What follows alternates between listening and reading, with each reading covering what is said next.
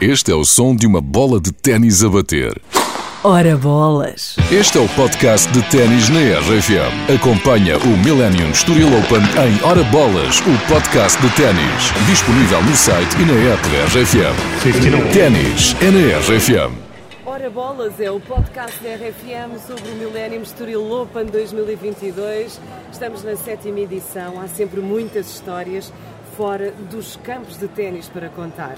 Hoje estamos no restaurante do Slice, que é, como quem diz, a zona VIP do torneio. Eu tenho comigo a Flor Bela, da Casa do Marquês, responsável pelo catering do torneio, e tenho também o Paulinho Coelho, que faz parte da mobília, é mesmo assim, já faz parte da mobília, que é o speaker do corte central. Portanto, são duas pessoas absolutamente fundamentais para que o torneio corra bem. Flor Bela, tu que dás de comer a quantas pessoas por dia? Olha, boa tarde. Nós começamos sempre com uh, à volta de 700 pessoas e depois vai sempre subindo e chegamos às, normalmente às 900 mil, uh, com refeições em dois turnos, almoços e jantares, e ainda aos jogadores, e ainda um apoio à imprensa e os árbitros. Portanto, Olha, há muita coisa que se passa fora deste restaurante. Sim, sim, sim, sim, sim. E tentamos, tentamos que toda a gente saia daqui de barriga cheia e satisfeita. Como é que se prepara estes almoços todos? Ou seja, há almoço durante alguns dias, depois há outros dias que há almoço e jantar e depois sim. há apenas o almoço no sábado e no domingo final. Sim. Como é que começas a preparar isto tudo? Olha, eh, com muita imaginação, desenvoltura e, e sobretudo agora golpe de rins, porque é, está complicado agora de conseguirmos às vezes os produtos na quantidade certa e na altura certa. Mas uh, uh, planeamos muito com tempo, temos a sorte da organização confiar imenso em nós e, portanto, nós estabelecemos umas diretrizes todos em conjunto, normalmente em janeiro. Vamos todos ao longo do ano, ao longo do ano encontrando ideias engraçadas que vamos tomando nota na nossa pastinha uh, de, de, de, ideias engraçadas para, para o Open, porque gostamos de estrear cá experiências e sabores e, uh, e ambientes. E depois, uh, e depois na verdade, a nossa cozinha central, que é gigante e que está habituada a fazer grandes eventos, é a base disto tudo. Uh, montamos isto normalmente na semana antes do, do evento e, e, olha, e com, muito, uh, com muita boa vontade de, de, toda a organização e de todos nós, porque conseguimos dar a volta sempre quando há algum percalço, que normalmente tem a ver com falhas de entregas de fornecedores, mas é, é, é sobretudo a liberdade que eles nos dão para inventar, porque quem, me, quem nos contrata só quer que isto corra bem, que seja fantástico e, e sempre cada ano melhor. E até o momento, pelos vistos, parece que estamos a conseguir. Tem sido, tem sido. Eu sei que este ano vocês apostaram muito em diversos chefes já houve aqui várias estrelas Michelin. É verdade, e eles pedem-nos sempre, eh, sobretudo para os jantares, que para além do nosso chefe, Humberto Santos, que é o pilar disto tudo, uh, uh, tenhamos também uh, os bons chefes que trabalham em Portugal, portugueses logo que trabalham em Portugal. Este ano, nós, Casa do Marquês, convidámos a Noélia Jerónimo, que é para mim a, a, a fantástica. Uh, e, que, e, que, foi chefe do ano, o ano passado, e que é mulher, ainda por cima. Nós é gostamos destas coisas, nossas. E é uma mulher de armas. Não, não, não temos nada contra. Nada, nada, nada, nada, Mas os outros são dois, acabou. Uh, de forma que ontem tivemos cá a Noélia Jerónimo, hoje vamos ter o Pedro Lemos. Uh, e amanhã vamos ter o Hans Neuer, uh, hoje o Pedro Lemos com a Symington e amanhã o Hans Neuer com o Vila Vita, esse estrela Michelin também e, e duas estrelas Michelin, certo? Uh, e, e, é sempre um prazer tê-los cá. É ótimo porque nós aprendemos com eles, eles também percebem o nosso lado e aprendemos todos com isto. Adoramos estas, estas ambiente. estes ambientes todos. Já tenho uma lista deles para o ano e, e é sempre um prazer tê-los cá. Que bom, portanto, são estrelas fora do campo, estrelas na cozinha. O Paulino, Paulino Coelho, é uma estrela também fora do campo. Não é Michelin, mas pode ser continental, por exemplo. não, mas também cozinhas tu. Sim, cozinho, gosto de cozinhar.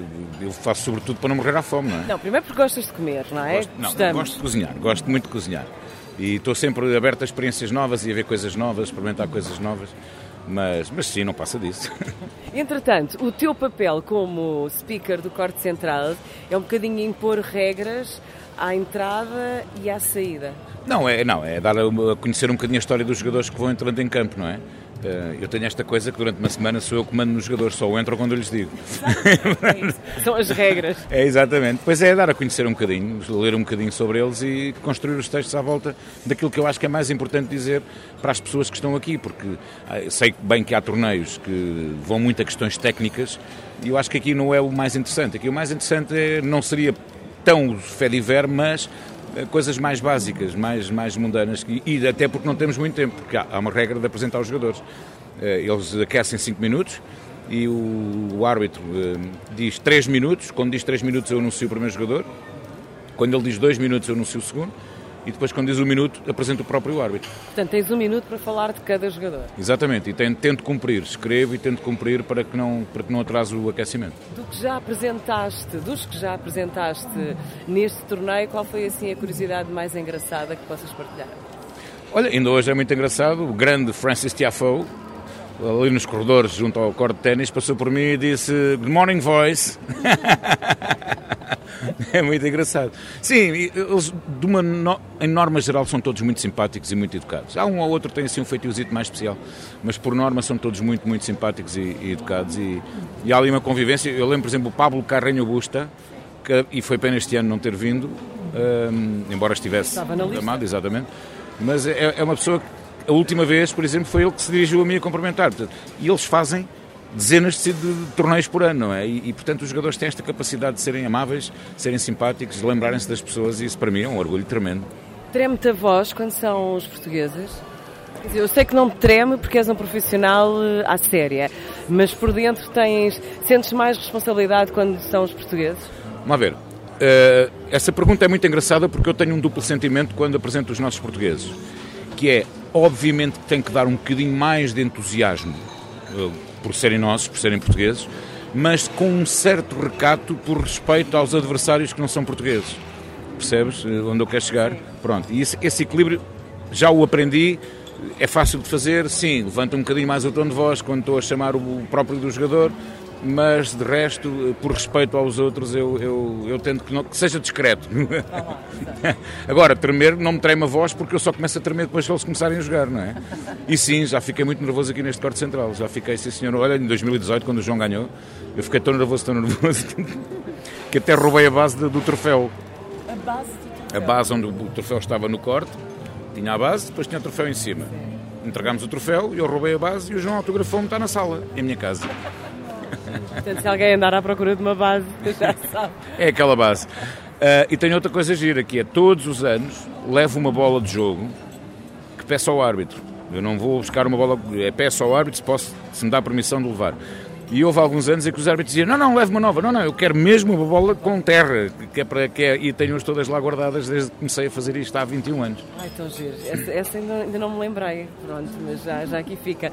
Flor Bela, o que é que fica no final dos nove dias? Como é que, como é que fechas o restaurante? Fica um corpo todo dolorido. nós, fazemos, nós fazemos apostas e concursos a ver quem é que faz mais quilómetros cá dentro. Uh, mas ficamos com uma amizade uh, entre nós todos, porque somos quase sempre os mesmos. Já, uh, já fazemos também já há 23 edições, ganhei-te. e ficamos também com amizades com os jogadores, ou seja, vão-se vão -se repetindo. E, e, e os, nós temos a cuidado de ser os mesmos empregados quase sempre também na sala, dos, no, no restaurante dos jogadores. Eles são os queridos, de, de facto não, não complicam nada. Nós também tentamos não complicar nunca nada. E eles, o João Sousa, o nosso campeão, traz-nos sempre miminhos de, de, Guimarães para os nossos empregados. O vinho, não sei de onde, uns enchidos, não mais não sei do quê. Olha, são, é uma festa quando eles chegam. Portanto, fica sobretudo a amizade. Olha, é uma boa palavra para terminar este podcast. A amizade, o Paulino que tem a base assinada pelo João Sousa em casa. Lembras de mais alguma história? Ah, eu tenho uma história incrível ainda no Jamor.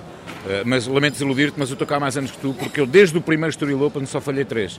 Primeiro como repórter da RFM, Sim. depois, entretanto, saí da RFM e, e, vim para a Renascença e comecei como speaker. Falhei três porque durante, creio que três anos, a rádio oficial não era a RFM, em bom momento se arrependeram, e, e então a RFM voltou.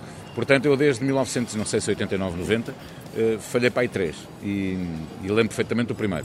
Mas aquela história que mais me comoveu foi o, o treinador do, do Novak Djokovic, hoje número um do mundo, em 2003, creio eu. Uh, ele na meia-final, eu já contei esta história muitas vezes, na meia-final ele tinha de visitar o Estádio da Luz. e entrou na meia-final com uma camisola do Benfica. Foi aplaudido por uns, assobiado por outros e tal. Na final entra com uma camisola da seleção da Sérvia que é encarnada. E houve muita gente que começou a assobiar. E eu, entretanto, tive que dizer às pessoas que um símbolo nacional nunca se assobia. E tive que dizer que era o símbolo nacional da Sérvia, a camisola da seleção, então o estádio todo de pé a aplaudir o Novak Djokovic.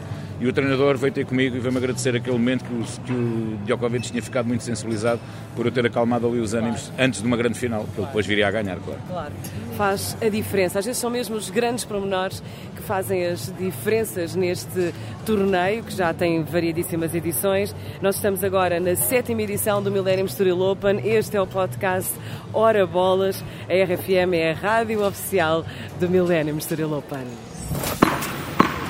Este é o som de uma bola de ténis a bater. Ora bolas! Este é o podcast de ténis na RFM. Acompanha o Millennium Estoril Open em Ora Bolas, o podcast de ténis. Disponível no site e na app da RFM. Ténis é na RFM.